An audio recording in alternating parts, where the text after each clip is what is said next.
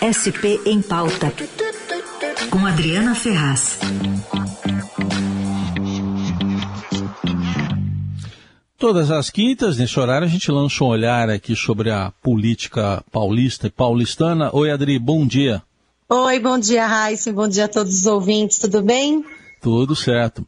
Bom, hoje a gente vai falar de um incremento num programa social voltado para a população de rua. O que, que o governador Dória, já de olho também na presidência, está querendo, hein, Adri? É, total de olho na presidência, viu, Heisen?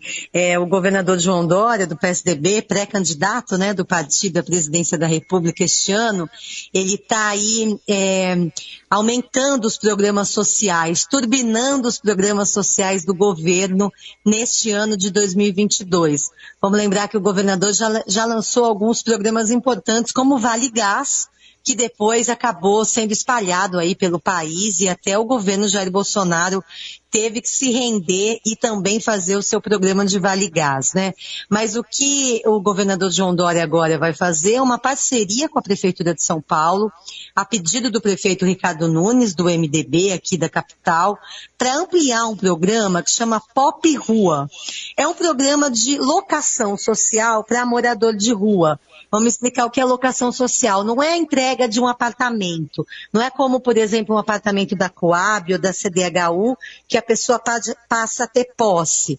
Não, é um aluguel. Então é uma coisa temporária para ajudar aquele morador que está na rua.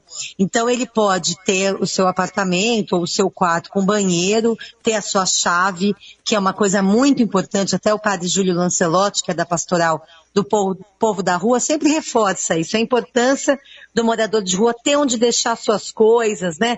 Ter o seu armário, ter a sua chave. Então, nesse sentido, esse programa de locação social ajuda o morador de rua que já tem uma certa autonomia a poder se recuperar e ir atrás de um emprego. Hoje, Raíssa, para a gente ter uma ideia, são 1.500 vagas, mais ou menos, nesse modelo de locação social pop rua.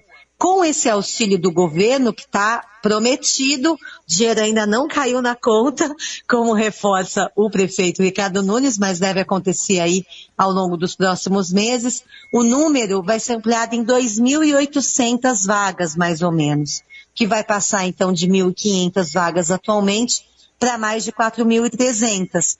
E aí a prioridade vai ser famílias que moram nas ruas, principalmente famílias que têm crianças ou famílias que têm idosos.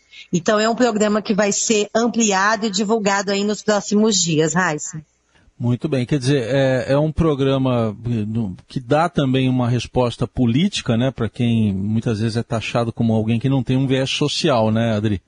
Ah, sim, dá. Para o João Dória, que é um, um, um, governante que quando se lançou, se lançou com uma política muito liberal, né, Heisen, de Estado enxuto, Estado pequeno, mas isso mudou muito ao longo da pandemia, porque a realidade se impôs, né, a todos esses governantes que têm mais essa linha liberal, apesar de que dá para ser liberal na economia, vamos dizer assim, em alguns programas, como programas de concessão e de privatizações, mas também ampliando programas sociais. Isso foi muito visto ao longo do ano passado inteiro, não só aqui em São Paulo, mas também em outros estados e também é, feito por governadores nessa linha é, de um estado mais enxuto, mas a realidade se impôs, por exemplo, no Rio Grande do Sul, que o governador Eduardo Leite, do PSDB, que aliás disputou essa vaga de candidato do partido à presidência com João Dória, também ali teve que é, lançar a mão de alguns programas sociais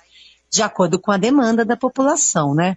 Agora, em São Paulo, essa questão dos moradores de rua, a gente está aguardando aí um censo com muita expectativa, né? A prefeitura contratou um novo censo.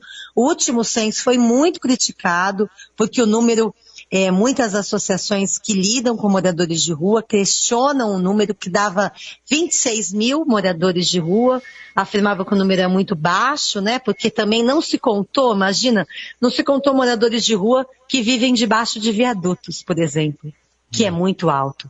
E aí, então, a prefeitura contratou um novo censo e há essa expectativa desse censo ser divulgado agora no começo do ano. E aí a gente vai ver que esse programa vai ter que aumentar demais, não só essas 2.800 vagas, né? É.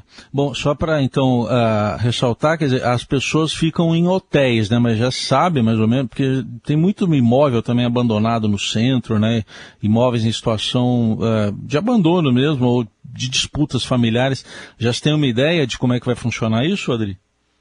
Então, o modelo do programa de locação social permite dois, essas duas formas. Ou você aluga um hotel pode até fazer uma reforma para atender esse público, né? Ou você faz aquele, aquela técnica que até já foi aprovada pela Câmara, que é o chamado retrofit, que é isso que acho que você está falando, Raíssa, quando se isso. pega um prédio no centro de São Paulo, que há realmente dezenas ou talvez centenas de prédios abandonados, caindo aos pedaços, vamos falar o português aqui exato, né?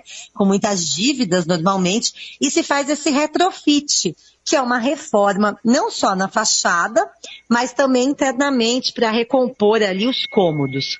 O primeiro prédio de locação social nesse modelo para morador de rua foi entregue ainda pelo prefeito Bruno Covas em 2019 exatamente dessa forma. Um prédio no centro da cidade foi reformado com 34 unidades para receber moradores de rua. Então é sim uma possibilidade. Agora demora mais, né, Raíssa? Então, para se atender mais rapidamente esse público, o prefeito Ricardo Nunes cogita aí alugar quartos de hotel mesmo, e aí, se for o caso, até dividir banheiro. Mas qualquer coisa é melhor do que deixar famílias com crianças nas ruas, né? Certamente, é certamente. A gente vai continuar acompanhando e a Adriana Ferraz está sempre de olho nesses assuntos da política paulista, paulistana também. Adri, obrigado. Até semana que vem. Até, gente. Bom dia. Tchau, tchau.